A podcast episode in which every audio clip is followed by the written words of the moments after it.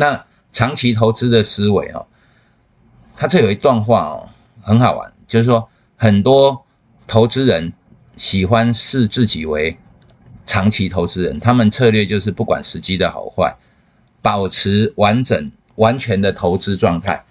哦，大部分投资机构也采取相同的做法。啊，投资机构有持股的限制嘛？哈，那法人呢就看是，譬如说基金呢，它就有持股限制；，然后如果是呃自己，譬如说公司法人这种就没有。但是大部分呢，因为怕错过行情，所以它采取的模式还是一样，哦，就是完全投资的状态。我把钱丢在那边啊，只要你的值利率比银行定存还要好，那长期投资下来就是有利可图。所以，他不可能把股票卖掉，保留很多很多的现金，完全空手。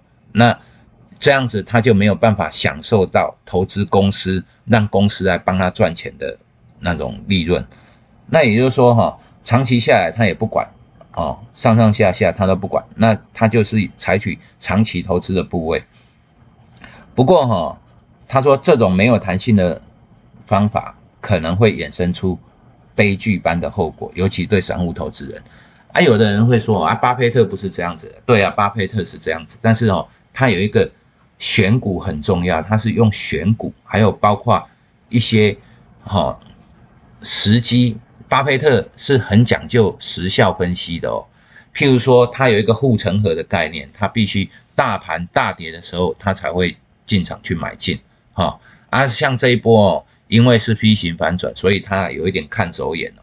不过他有认错了，但是认错的同时呢，这个这个大盘呢，大概也也就是他认为是相对稳定的。那最差的情况可能过了，所以我在网络上有看到哈，有人说分析师啊说，今年最坏的状况已经过了，已经出现了，今年的低点已经过了，那都是废话了哈，这个谁都会讲。啊，的确也已经过了啦。你要叫他今天台指哦，大盘还要跌到八千以下哦，那或者是九千五以下，那基本上很难很难。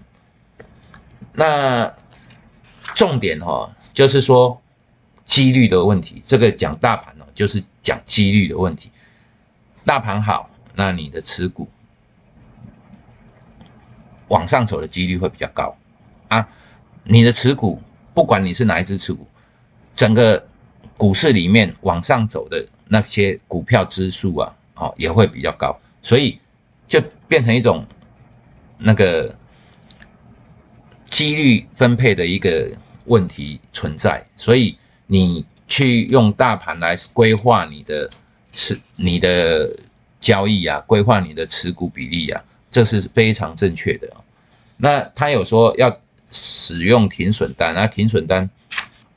这个哦，说很简单啊，一般人都比较难做得到啊，大家都不愿意亏损。可是哦，要想过，你如果要在这市场哦，要亏损一次就把你干掉了哦，那是很可惜的。那我们宁可哈，慢慢的亏，但是呢，总有一天哈，你你的获利啊，会莫名其妙的获利。也就是说，善于停损的人哈，最后你一定会赚钱。那。有人说哈啊，投资期货啊哈，做大盘期货，砍来砍去就一直输钱。这个这个期货哈就不大一样了，就是说，其实我我一直希望大家是多做股票，少做期货了。虽然我也曾说过，大部分的资产都来自于期货市场，可是哦，那股票市场哦，的确是比较迷人，而且比较容易获利。你看，单纯从从对手来看哦，这个对手就是比较弱，那所以我一直鼓励大家做股票，不要做期货。好，再说一遍，不要做期货啊，因为我是期货的常胜军，所以希望大家不要做期货，因为我知道那个要要要赚钱是不容易的。那最后哈，大盘呢，他说要。辨识股票的头部啊，股票哈有高有低嘛，大家都希望买在最低点嘛，啊卖在最高点，所以他有教一些呃买在最低点跟卖在最高点的一个方式，那各位可以去研究一下，哈，不尽然都是对的啦，但是呢，我觉得它的分析模式有它的道理，哈，就是一种量价的一种结合。那空头市场哈的警讯呢，哈，就是说一般来讲，空头都大概三个月到两年之间哦，啊，这个这个东西哈，像这一次啊是。哦，武汉肺炎哦，是最短命的一个空头走势哦，几乎就只有一个多月啊，就回到原来的地方。你可以看到我现在这个大盘的图哦，它掉下来就是三月份，三月初开始狂跌，然后直接 V 型反转，哦，四月中旬左右啊，就回到了大概大跌接近大跌的地方。那他说不要太早跳入市场，其实这一波哈。如果你用这种思维去做的话，可能哦就会错过了。但是呢，各位可以看到，我这里是一个呃台台子期货这一个图啊，是台子期货。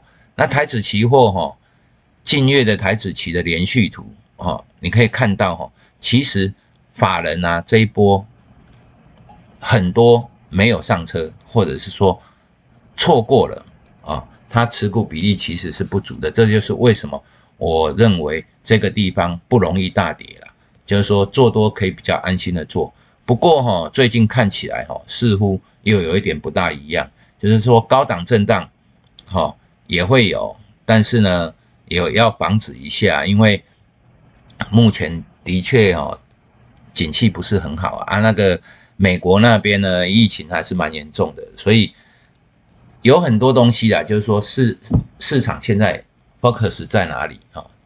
专注在哪一块区域？如果专注在实体经济上面哦，那目前的股价的确是不合理的。那如果说表现的是未来的，好，明年疫苗出来之后，那目前的股市却很健康，所以有很多想法啦。不过这一波就是资金行情，哈，没有第二句话可以说，资金行情有时候是很疯狂的。那你跟银行利率比哈，就是把房子拿去押，都应该来买股票的那种概念。所以股市有时候哈，资金行情就是一个大多头的保证啊。这种保证呢，这一次呢，你你想想看，很多人都没有上车，或者是在这里是偏空，所以你要让它掉下来，其实不容易的。